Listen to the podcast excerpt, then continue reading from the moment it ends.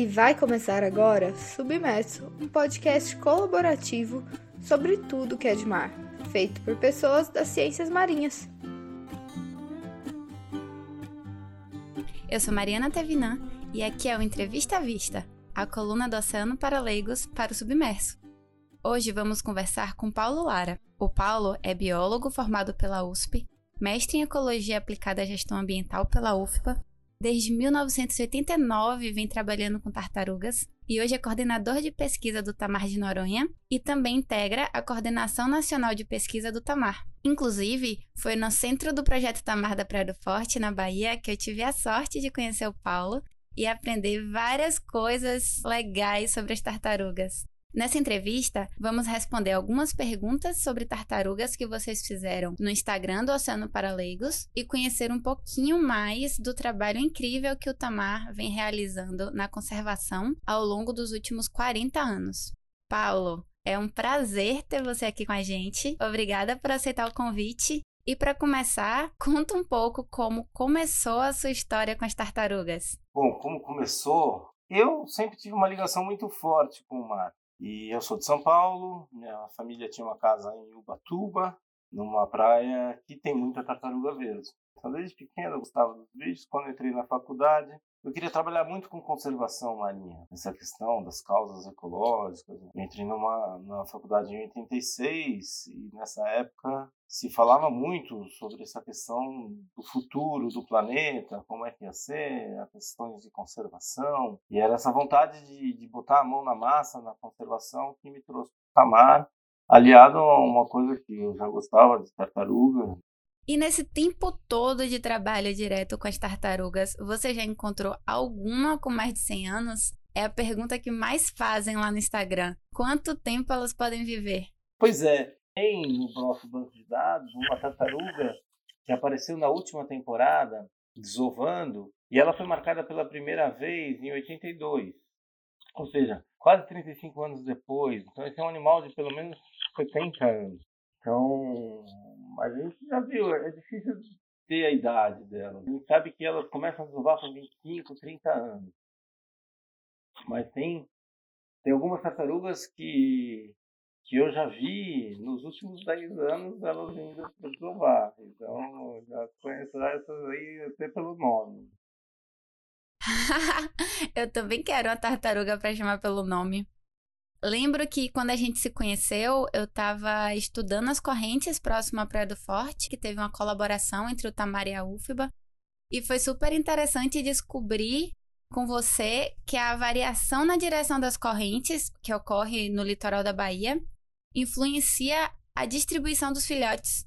Como que acontece essa migração? Elas viajam muito ao longo da vida? Não, então, a tartaruga é um bicho migratório por excelência. Todas as espécies migram algumas menos, outras mais. Mas se você ter ideia, no mundo tem uma das maiores migrações que se tem é de tartaruga. Tem tartaruga que desova no Japão e se alimenta lá na Baixa Califórnia, atravessa o Pacífico. As tartarugas aqui no Brasil, elas migram também. Então tem tartaruga que desova em Sergipe e se alimenta na África. Tem tartaruga que desova aqui na Bahia e se alimenta no Ceará ou Santa Catarina essa informação de migração ficou muito melhor e apurada depois que a gente teve o advento de uso de, uso de transmissor de satélites para seguir o animal. Mas desde o início da turma que começou a trabalhar com tartaruga, é, é super legal contar isso, porque assim, nem sempre você precisa de tecnologia para você ter uma conclusão de que aquele animal é migratório. Então, a turma que começou a estudar tartaruga via que no casco da tartaruga tinha uma espécie de craca que não tinha naquela região. Opa, essa craca veio de outro lugar, veio junto com a tartaruga. Então, a tartaruga esteve nesse outro lugar onde essa craca existe. E foram ver, oh, é mil quilômetros daqui, então elas migram. Umas mais, outras menos. Aí tem uma variabilidade individual.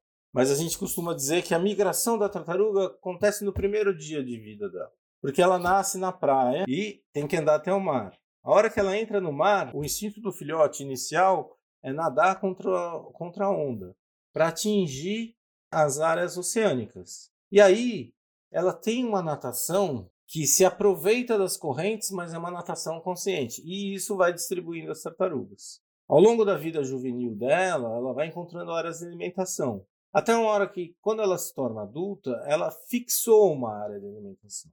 Uma vez que ela fixa essa área de alimentação, e daí ela entra em estágio reprodutivo, ela migra dessa área de alimentação para a área de reprodução dela. A área de reprodução dela é onde ela nasceu.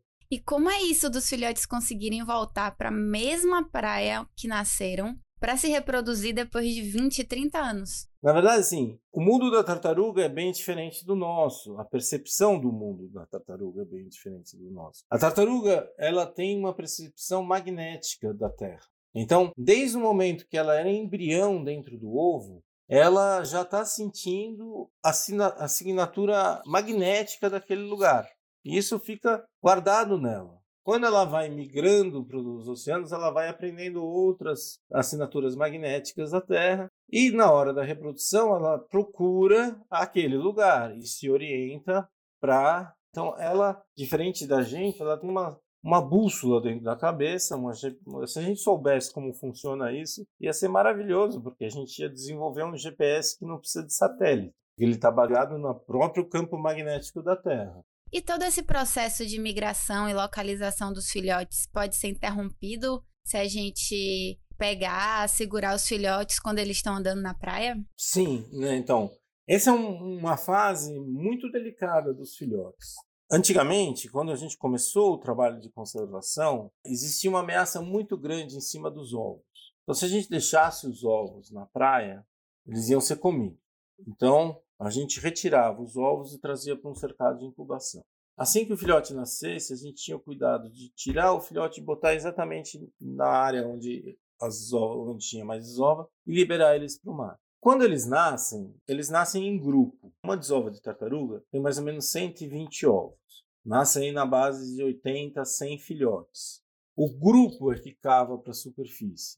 E quando eles chegam na superfície, eles têm uma espécie de frênese eles nadam, eles ficam elétricos, elétricos, eles, eles andam na praia até o mar numa super velocidade, passam a nadar freneticamente dois dias. Se você retém esse filhote, ele perde esse frenesi. Se você segura ele por 24 horas, ele não tem aquele frenesi que ele tinha, ele, ele já se acalmou de novo, e daí ele vai perder essa capacidade de nadar e atingir o alto mar. Porque o filhote é importantíssimo ele se descolar do continente ou da ilha onde ele nasceu.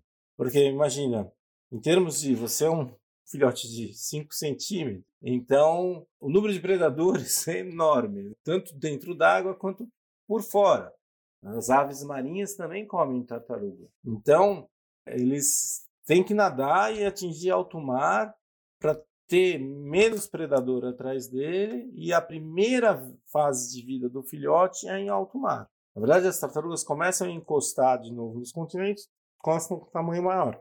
E Paulo, existe alguma interação social entre as tartarugas? Elas formam grupos? A princípio, as tartarugas são solitárias. No entanto, existe interação entre as tartarugas. Então, elas são solitárias, mas elas se reúnem no lugar que tem uma fonte boa de alimento essa oportunidade que eu tive de trabalhar em Noronha, eu pude ver muita interação entre os bichos. E é muita interação agonística. Na verdade, tem uma bancada de algas, tem uma alga mais, fof... mais tenra, mais gostosa de comer. Elas estão todas lá disputando o mesmo sanduíche. Então, uma bica a outra, se afasta. Então, tem muita interação, mas não é um animal social. Essa semana, por exemplo, está rodando no WhatsApp, já recebi hoje umas quatro vezes, porque os pesquisadores australianos fizeram uma cena no noroeste da Austrália. Está começando a temporada reprodutiva. As tartarugas verdes se aglomeram na temporada reprodutiva e eles contabilizaram essa, essa temporada 64 mil tartarugas na mesma área. E outra, outra espécie que se agrega é a tartaruga oliva, na Costa Rica, no México, e no Golfo do México e também pelo lado do Pacífico, que elas se agrupam. E essa é uma agrupação muito doida, porque assim, a população inteira resolve desovar numa semana. Mas apesar dessa confusão de tantas tartarugas juntas se pisoteando, é uma ótima estratégia reprodutiva, né? São tantas ao mesmo tempo que a taxa de sobrevivência acaba sendo maior. E no Brasil tem algum lugar que tem uma concentração maior de tartarugas? Quais são as espécies que encontramos por aqui? Bom, a gente tem sete espécies no mundo, sendo que uma é exclusiva do Golfo do México, uma é exclusiva da Austrália. As outras cinco espécies que tem no mundo são cosmopolitas, tem aqui no Brasil. Então, a tartaruga mais comum que a gente tem no Brasil, desovando, é a tartaruga cabeçuda. Depois temos a tartaruga oliva, é uma população bem grande no Brasil e é a população que mais cresce atualmente no Brasil. Aí temos a tartaruga de pente, desova muito aqui na Bahia e muito lá no Rio Grande do Norte. Aí temos as tartarugas verdes, que desova muito pouco nas praias do continente, mas muito nas ilhas oceânicas. E a gente tem a tartaruga de couro. Tem uma população bem pequena que desova no, na foz do Rio Doce, lá no Espírito Santo, em regência e povoação. Essa distribuição é por causa da alimentação e da reprodução? É. Quando a gente fala de área de alimentação, tem tartaruga espalhada por tudo quanto é canto. As verdes, como elas são vegetarianas, elas estão principalmente ligadas à costa. Mas você tem tartaruga verde, bastante tartaruga verde se alimentando em Noronha, também tem lá em Trindade, também tem lá em todas as rocas. As tartarugas cabeçudas têm uma área muito grande de alimentação que é a elevação Rio Grande, onde você tem muita tartaruga juvenil para subadulto também lá na costa do Rio Grande do Sul. As tartarugas de couro elas são mais oceânicas. E as de pente, elas estão mais associadas a áreas coralinas, mas elas se espalham bastante. Em termos de desova, elas precisam do calor para chocar os, os, ovos. Então você praticamente é raríssimo ter uma desova abaixo do Rio de Janeiro. Do norte do Rio de Janeiro para cima é onde a gente tem desova de tartaruga. Lógico que alguns trechos concentram mais do que outros. Hum, essa temperatura da areia também influencia na determinação do sexo dos filhotes, né? É, muitos répteis têm isso. Em vez de ter um cromossomo X e Y como a gente, eles têm um cromossomo que depende do estímulo da temperatura para desenvolver as gônadas. Então, se temperaturas, normalmente é 29 graus, 28,5 mais ou menos, que é a temperatura que a gente chama de pivotal que nessa temperatura a chance do ninho ser 50% macho e 50% fêmea. Acima dessa temperatura, nasce cada vez mais fêmea, até 100% fêmea, ou fica quente demais e não nascer ninguém. Abaixo dessa temperatura, vai nascer cada vez mais macho, ou fica frio demais e não nascer ninguém. E essa é uma das consequências da crise climática e do aquecimento global? Exatamente. Se estuda muito isso, porque a questão das mudanças climáticas ela pode ser se agravar aí para as tartarugas. Caso uma praia de desova venha se aquecer muito, vai produzir só fêmea, né? E uma população só com fêmeas entra em colapso. E aí vem um, um grande desafio para a gente que estuda tartaruga porque eu sempre falo que estudar tartaruga é fácil, um bicho que sai do mar e vem até você, então você não precisa nem ir atrás dele, né? Você fica lá na praia, ele sai, você basta patrulhar a praia. Só que a única que sai é a fêmea. Então você está estudando uma população conhecendo só fêmeas adultas. Você não vê o jovem, você não vê o subadulto e você nunca vê o macho. Então, apesar de ter anos, décadas de gente estudando aí tartaruga pelo mundo afora, muito pouco se sabe sobre a biologia dos machos. E ainda com relação à alimentação, o que elas comem normalmente? São todas que confundem água viva com plástico e estão ameaçadas por isso? Na verdade, todas as tartarugas gostam de água viva. Todas elas gostam, todas elas têm uma adaptação no esôfago para comer água viva, porque água viva é um negócio que te queima. Então ela tem umas cerdas que é super, são super ásperas, assim, que permite ela comer, e fora a questão de ter escama na cara, então elas abocanham as águas vivas. Mas tem uma tartaruga que é especializada em comer água viva. E as tartarugas verdes, como elas comem algas, às vezes o plástico está ali embolado nas algas. Então tem aquele bololô de alga, ela está comendo alga e está vindo tudo que está enroscado nas algas. E tem muito plástico enroscado nas algas. E aí ela digere a alga, não digere o plástico, o plástico vai acumulando no estômago dela. Aí o plástico no estômago de um animal diminui a capacidade de absorção do alimento do animal. Fica raquítico, fica sujeito a outras doenças. Então não é sempre o plástico que mata. Lógico que às vezes come uma canetinha Bic, uma tampa de canetinha Bic e perfura o estômago dela. Mas é muita linha, muita linha de pesca, muita, muito pequenos pedaços de plástico. Todas elas acabam tendo. As tartarugas de couro e as de verde são as mais afetadas. E se eu encontrar tartaruga morta na praia, o que, que eu faço?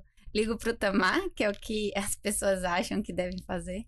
É, mas a gente tem trabalhado bastante isso, porque a gente não tem esse fôlego para resgatar todas as tartarugas que encalham no Brasil. Hoje em dia, existem muitos grupos trabalhando com tartaruga além do Tamar. É sempre bom avisar a entidade local, assim, a sua prefeitura deve ter um, uma secretaria de meio ambiente. Em área urbana, eu recomendo chamar a limpeza pública mesmo. Numa praia mais rústica, você pode enterrar. Mas o que eu sempre peço também, dá uma olhada na nadadeira, porque tem muita informação que nos é útil, porque toda vez que a gente manipula um, um animal, a gente re realiza uma marca nele, uma em cada nadadeira, na direita e na esquerda uma marca que tem um número. Então, se, se esse animal que você encontrar encalhado na praia tiver uma plaquinha dessa, é legal você fotografar. Se tiver uma coisa com escala, fotografar e ter, anotar esse número. E daí entrar em contato com a gente. Ótimo, então. Não se esqueçam de olhar se tem etiquetas nas nadadeiras. E uma dica legal que eu aprendi na época que estava né, chegando o óleo aqui nas praias do litoral do Nordeste é tirar a foto com data e hora e localização, que pode ser usando um aplicativo chamado Timestamp, ou às vezes até mesmo acho que alguma configuração do próprio celular. É muito importante isso e muito útil para evitar informações equivocadas. E atualmente, quais são as principais ameaças às tartarugas, Paulo? A ameaça maior que tem hoje para a tartaruga é a pesca industrial. É, há 40 anos atrás, a resposta seria outra.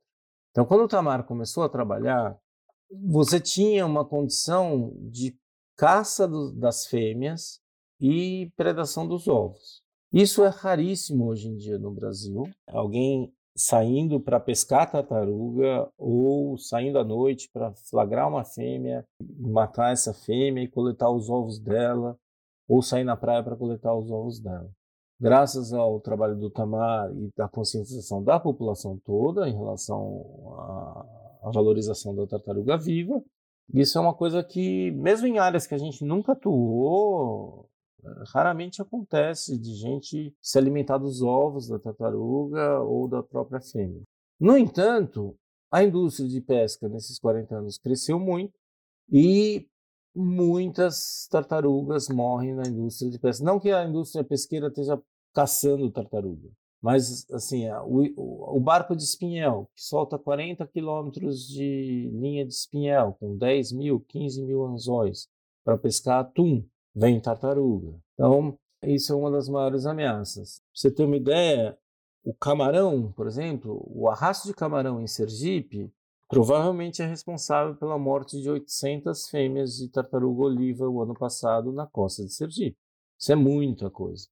E esse gargalo a gente vai sentir no futuro, porque apesar de ter áreas de proteção, afastamento, você tem pouca fiscalização e o arrasto entra para dentro dessas áreas protegidas e, as tartarugas estão lá, porque a tartaruga oliva come camarão. Então ela está exatamente no mesmo lugar que o, que o cara está querendo pegar o camarão e ela está lá e, e, acaba indo para a rede.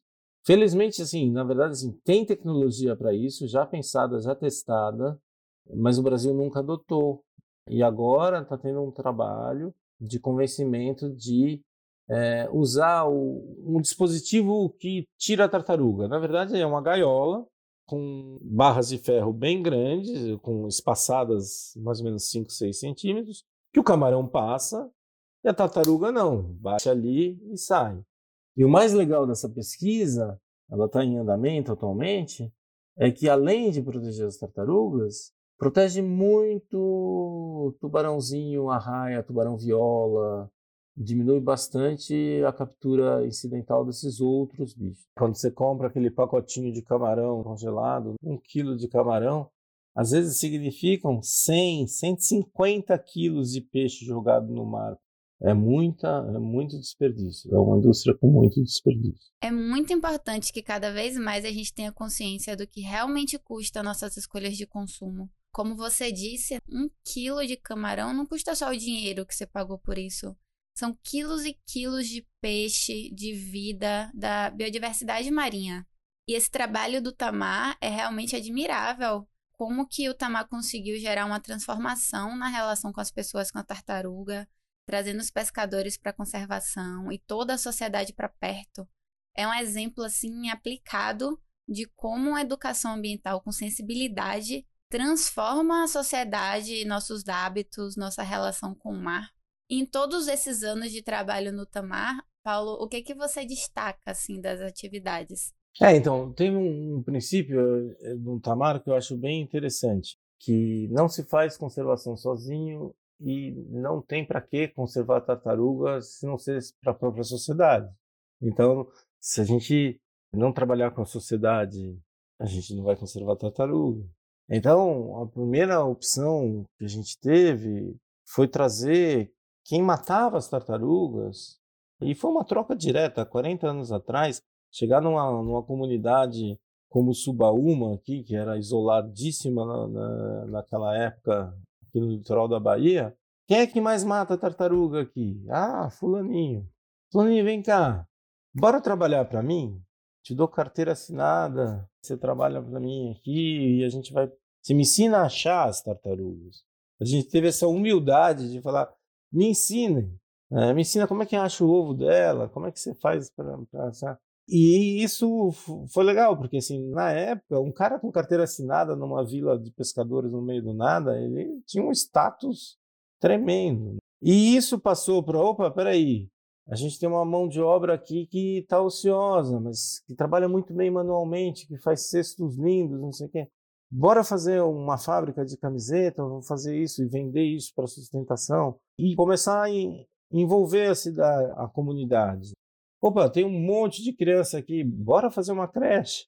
E, e, e aí trabalhar com os temas de, de, conservação, com as crianças. E hoje, 40 anos atrás, eh, depois, a gente super se orgulha, porque a gente tem vários uh, pessoas que compõem esse mundo de gente que trabalha no Tamar, que participou desses cursos quando criancinha, depois foi jovem aprendiz num centro de visitantes do Tamar, aí resolveu fazer biologia e hoje é biólogo de campo que trabalha na equipe na proteção das tartarugas. Então já tem uma geração trabalhando aí. E é gente da comunidade. É muito bom todo esse envolvimento com as pessoas. Além dessas atividades de conservação direta das tartarugas, como foi que surgiu esse trabalho com turismo e com as fábricas? A decisão foi lá em 88, 89. Ah, vamos criar umas fábricas.